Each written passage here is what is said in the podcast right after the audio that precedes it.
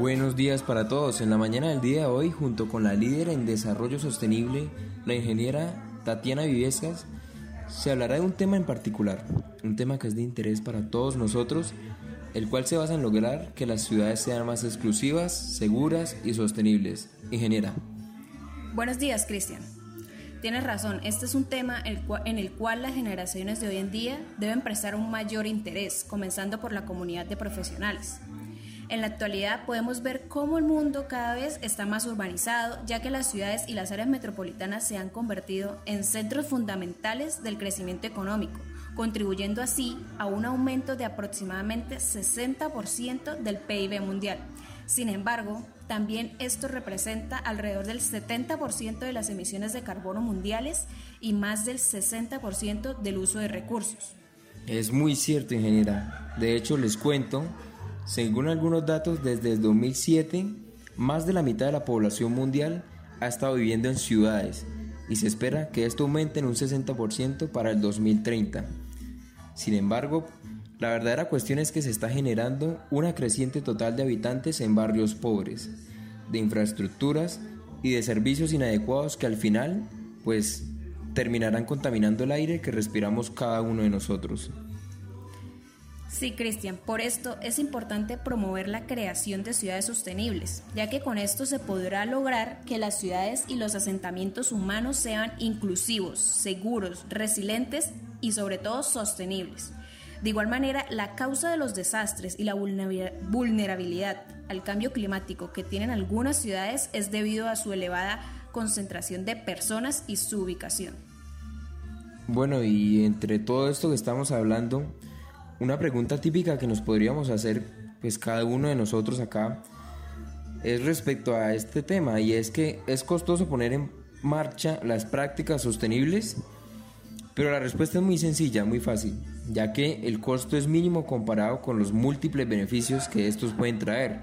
Por ejemplo, la creación de una red de transporte público funcional, pues es costosa, sí, pero los beneficios son enormes en términos de actividad económica, calidad de vida, medio ambiente y éxito en general de una ciudad intercomunicada.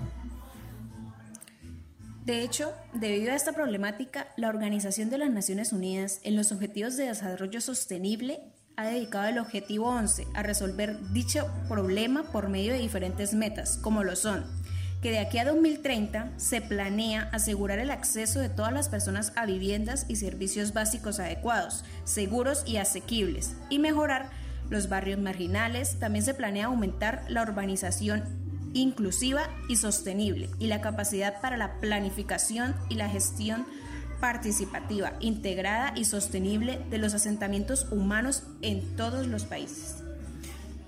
Bueno, en definitiva, no solo es eso, ingeniera, además se planea que para el 2030 el transporte sea seguro, accesible y sostenible, presentándose principal atención, pues claramente a las mujeres, los niños, las personas con discapacidad y personas de edad.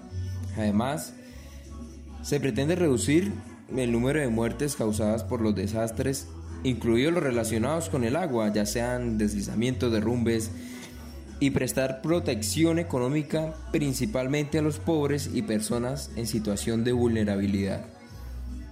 Sin embargo, pues como todos sabemos, ahora con la emergencia sanitaria que ha causado el COVID-19 en todo el mundo, esto causará un gran impacto en las zonas urbanas pobres y densamente pobladas, especialmente para el mil millón de personas que vive en asentamientos informales y en barrios marginales en todo el mundo donde el hacinamiento también dificulta cumplir con las medidas recomendadas, como el distanciamiento social y el autoaislamiento. Es cierto, ingeniera, sin embargo, la ONU aspira a crear un plan de respuesta a todas estas situaciones que, pues, que tú acabas de, de nombrar, generando los siguientes objetivos que voy a leer a continuación textualmente.